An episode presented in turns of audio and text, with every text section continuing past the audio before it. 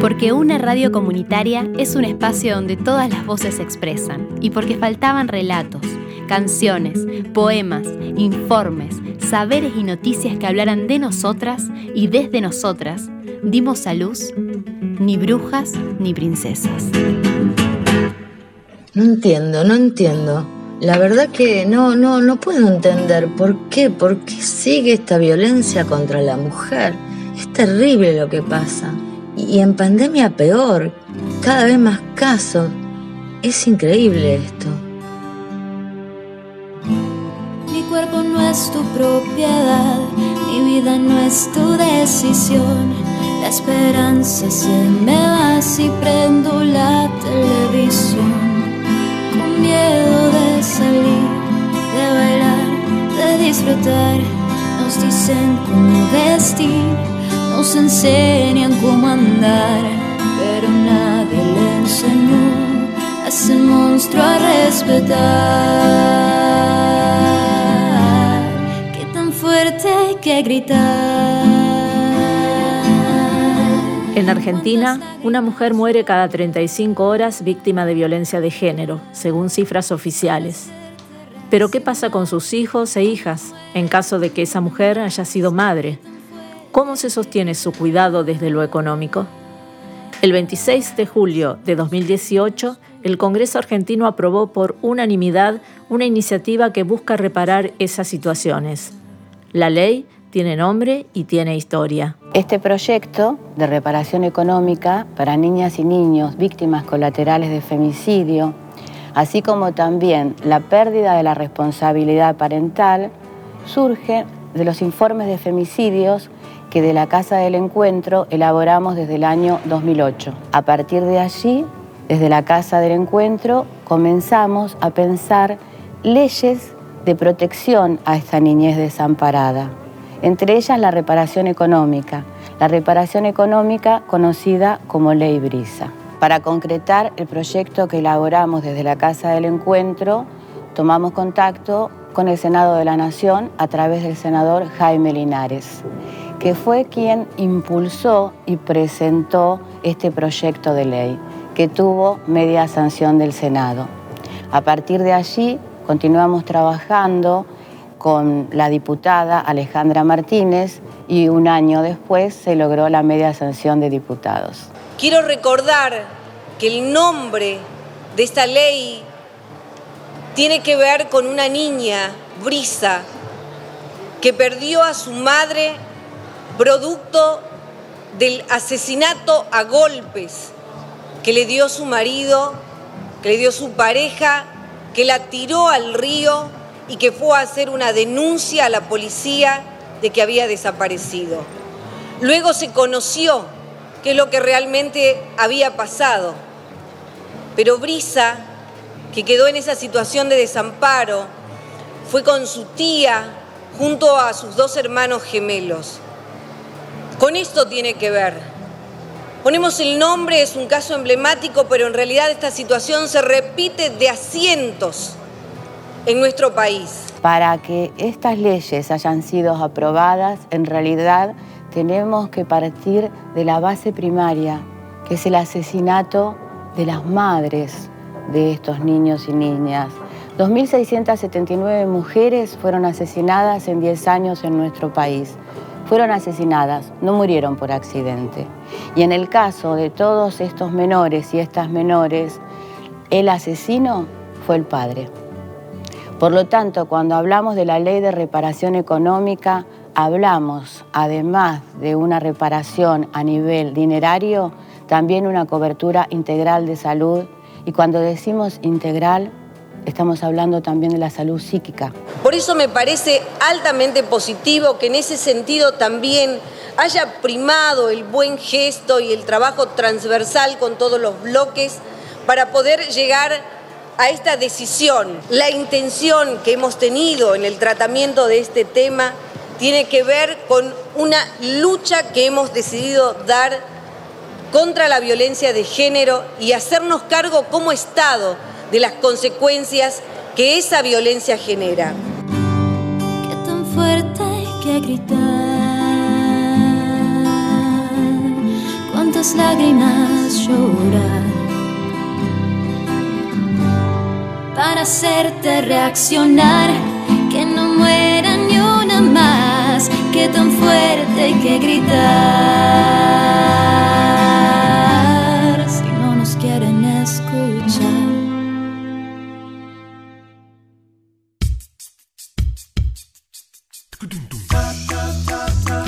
El mundo, un mundo. Mi mundo, tu mundo. Nuestro mundo. Un nuevo mundo hecho con todas las voces. Me llamo Agustina Marcioni y formo parte de la colectiva de abogadas feministas de Rosario que muy pronto constituiremos en una asociación civil. Somos un grupo de profesionales y estudiantes organizadas con el objetivo de abordar el derecho y sus espacios con perspectiva de género. Una cuenta pendiente, ya que a diario vemos como nuestra sociedad patriarcal se refleja también en el sistema judicial. Hablaremos de la ley Brisa, ley 27.452. Se aprobó el 4 de julio del 2018. Esta ley dispone que hasta los 21 años, todas las hijas de mujeres víctimas de femicidio cobrarán una reparación económica. En caso de elige tener algún tipo de discapacidad, la reparación es de por vida. La, la, mayoría de las mujeres que la ley contempla fue asesinada por sus parejas o exparejas con las que tuvieron hijos. Estos son hijos de madres asesoradas y padres presos o prófugos.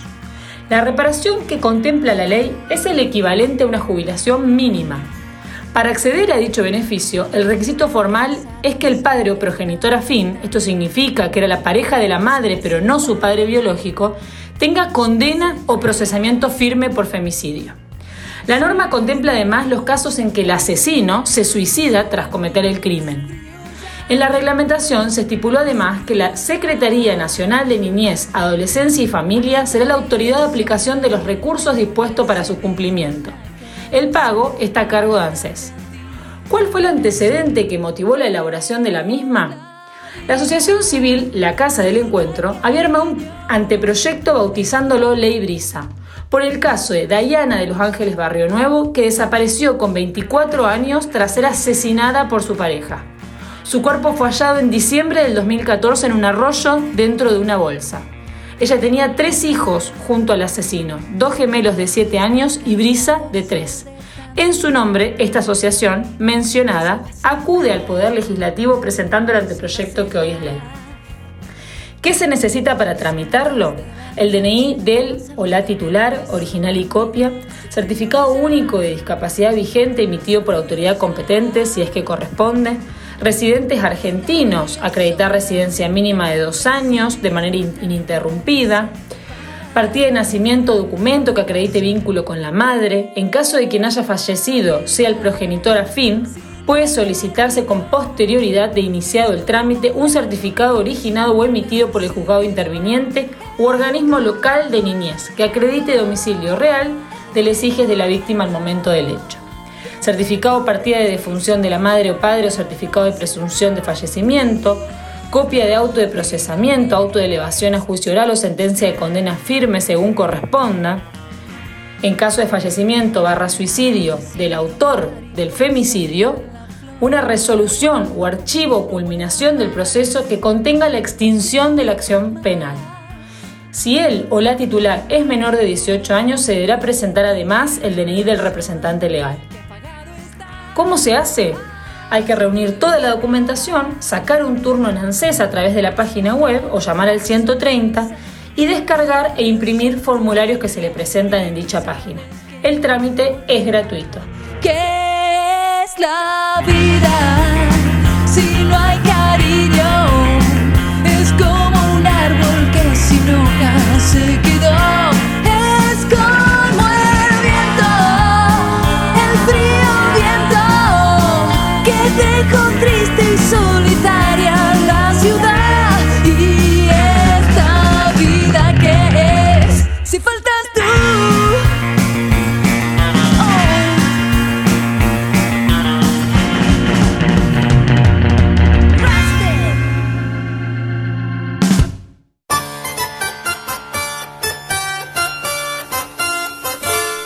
historia, al igual que muchos hombres, pero a ellas se les mezquinó la memoria de sus actos y tardaron en aparecer en los libros, las revistas, los manuales de la escuela y las conmemoraciones.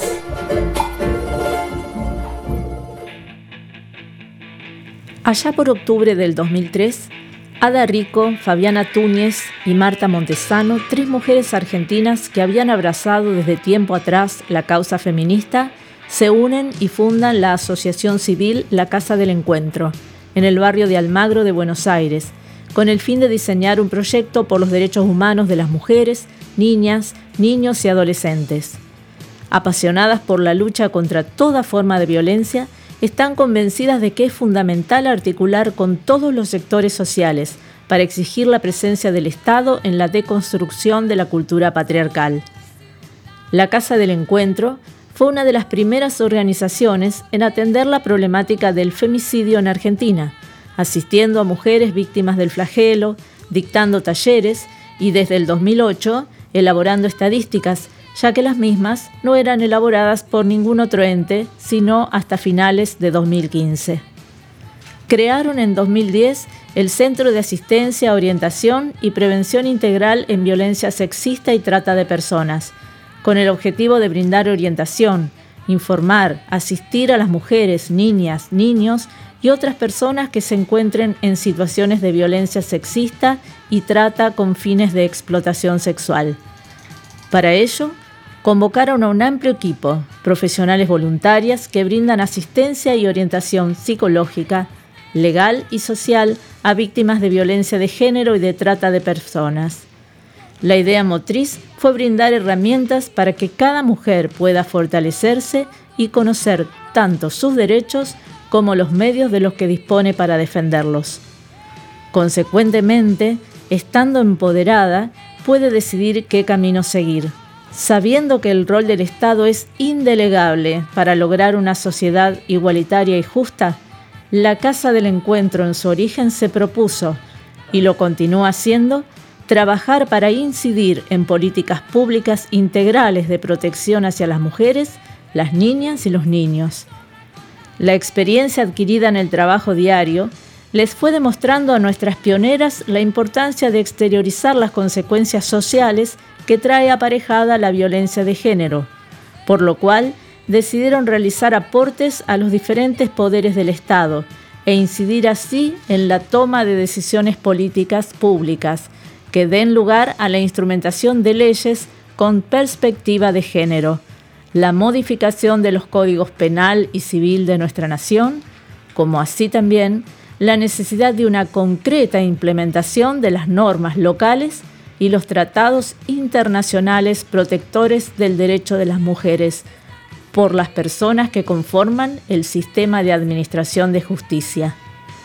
La Asociación Civil La Casa del Encuentro realizó aportes legislativos que dieron como consecuencia la modificación del Código Penal de la Nación con la incorporación de la figura de femicidio en el artículo 80, inciso 11 agravando la pena para los casos en que el homicidio fuere perpetrado por un hombre hacia una mujer mediando violencia de género.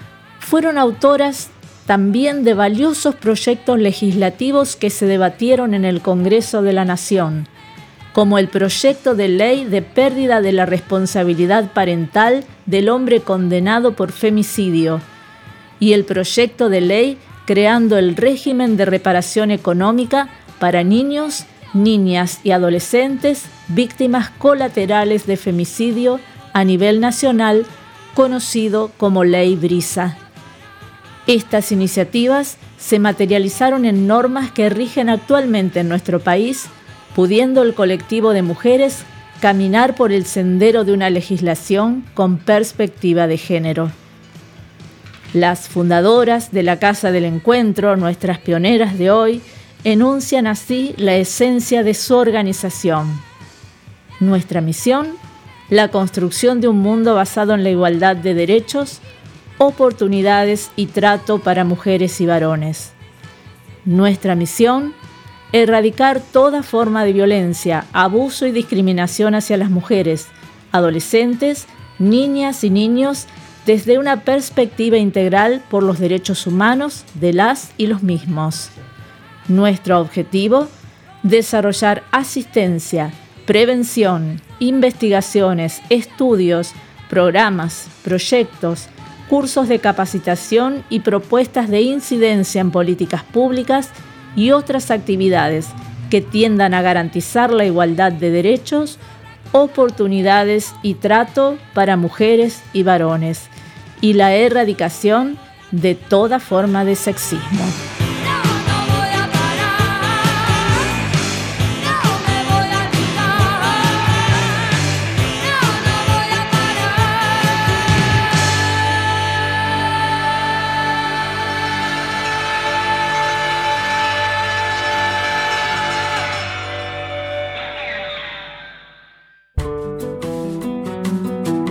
La palabra. La animala humana pinta en las paredes de su bruta la prosa, la prisa, la presa, la praxis.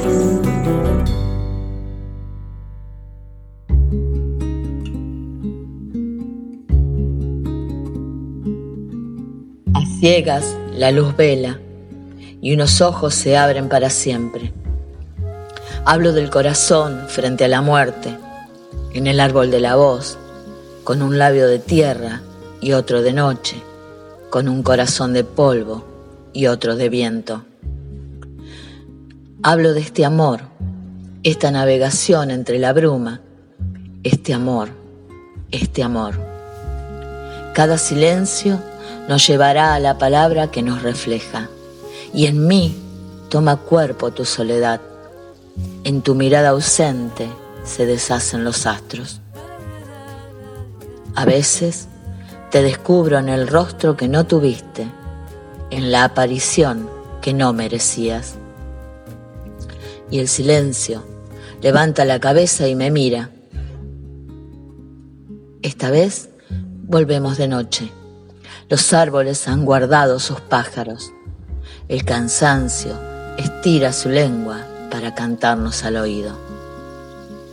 La noche llegó en tu corazón. Tus ojos se cerraron en la llegada del mundo. Y sin embargo, de alguna manera, todos lo sabíamos. Y algo parte en dos la memoria. Algo parte en dos a la mujer que peina su alma antes de entrar al lecho solitario. Y parte también el tiempo de la noche como el vaso que cae de la mano de algún niño asustado. Algo parte en dos lo que estaba partido. Yo guardo mis miedos y los disfrazo de algarabía. Yo que por